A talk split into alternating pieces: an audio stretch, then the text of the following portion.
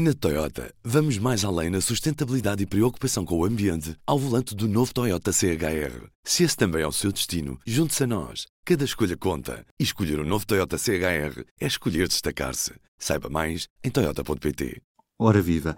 Nesta sexta-feira, na Galiza, mais de 4 mil embarcações saíram ao mar para protestar contra o novo regulamento de controle de pescas que já foi aprovado numa primeira fase no Parlamento Europeu e que vai agora para discussão no Conselho.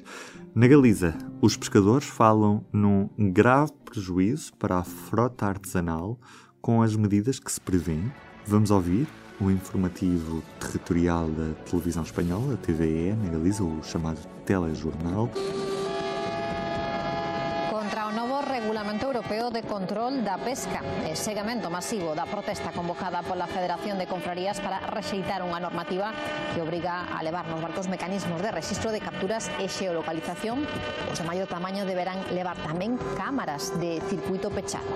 Estamos vigilados por todos os lados.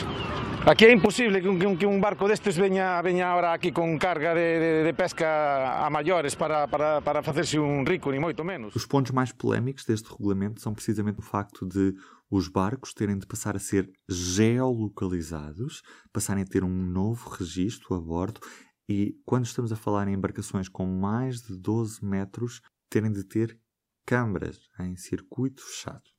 Francisco Guerreiro, o eurodeputado português dos Verdes Europeus, votou contra a proposta de regulamento de pescas no Parlamento Europeu, mas não precisamente sobre estes pontos que tinha referido. Vamos perceber porquê. Eu votei contra uh, este regulamento, pelo menos a posição do Parlamento, que ele agora vai ser negociado com o Parlamento, a Comissão e o Conselho, portanto, isto não é a versão final do regulamento, mas porque este regulamento não, uh, não, não traz, a nosso ver, melhorias significativas correntes do, do, regulamento anterior. Ou seja, por exemplo, um, há a garantia que existem câmaras CCTV, e foi uma, uma, medida que nós nos debatemos muito dentro de embarcações acima dos 12 metros, que uh, cientificamente é, é, comprovado que tem elevado risco de cumprimento uh, de obrigação de desembarque, portanto, a esse nível foi positivo, mas depois as pequenas embarcações não têm essa obrigatoriedade. É um sistema voluntário, mas não existe essa obrigatoriedade. E nós achamos que para controle um, científico e mesmo para monitorização de dados, que é o que falta muito uh, nas pescas, para nós percebermos realmente quantidades é que são, estão a ser desembarcadas e que é que se pesca, que, esta, que, esta, que estas câmaras de CCTV estivessem todas,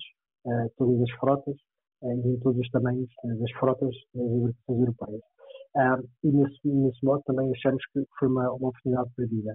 E outra, uma, uma medida que também passou em plenário, portanto foi algo que não foi negociado na Comissão, mas que depois, através de uma, uma alteração no plenário, uh, passou, foi que houvesse uma, um aumento das margens de tolerância, ou seja, isto beneficia uh, que certos, certos setores, nomeadamente os grandes arrastões e os pescadores industriais, tenham a possibilidade de demorar mais tempo até que exista o controle efetivo do que é, que é desembarcado, quantidade de tonelagem é que é desembarcada no, nas, das frotas para, para as lotas. Portanto, nesse sentido, um período alargado não beneficia o que nós achamos que é relevante, é que haja um controle mais apertado e mais efetivo, portanto, mais uh, in real time, para garantir que realmente temos aqui uma, uma medida exata do que, é realmente estamos a pescar.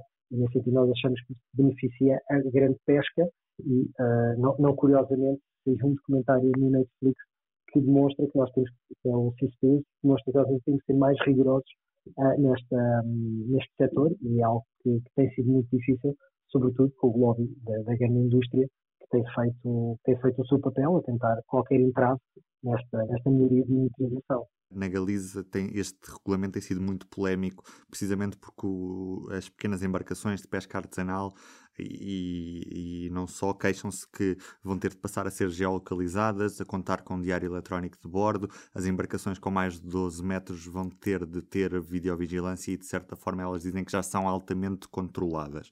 Uh, percebes os receios destes pequenos pescadores que dizem que já estão tão controlados e que não precisam de videovigilância nos próprios barcos e que isso de certa forma afeta o trabalho deles ou, ou o que eles dizem não tem qualquer justificação? Não, eu percebo que haja algum receio, mas uh, as imagens são apenas uh, para garantir que se alguma inconformidade acontecer, se pode consultar essas imagens. É e todos os dados estão protegidos um, porque as, as, leis de proteção de dados pessoais são, são, são fortes na Europa, portanto, é, não é nada que nós associamos, por exemplo, no centro comercial, estejamos a ser filmados e haja câmeras de videovigilância. Portanto, nesse sentido, também não há qualquer problema.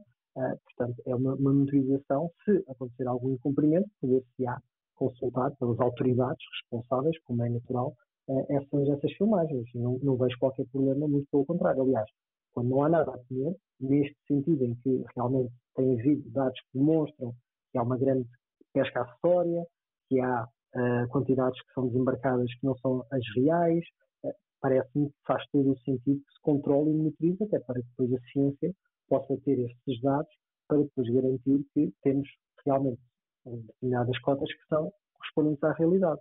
E quando também falamos da geolocalização, isso também nos parece fundamental para que não haja desvios nas zonas que, que se podem pescar. Portanto, não me parece de todo que seja descabido, muito pelo contrário, acho que é uma exigência, sobretudo quando falamos em, crise climática, e, e, sabemos hoje em dia que os dados são, não são tão reais como deveriam ser, portanto, nós já vivemos em situações de bastante pressão sobre os oceanos e de ruptura mesmo de alguns toques, em todo este lado e todas estas formas eletrónicas de garantir que há mais, mais e melhor cumprimento, por parte do setor são, são positivas.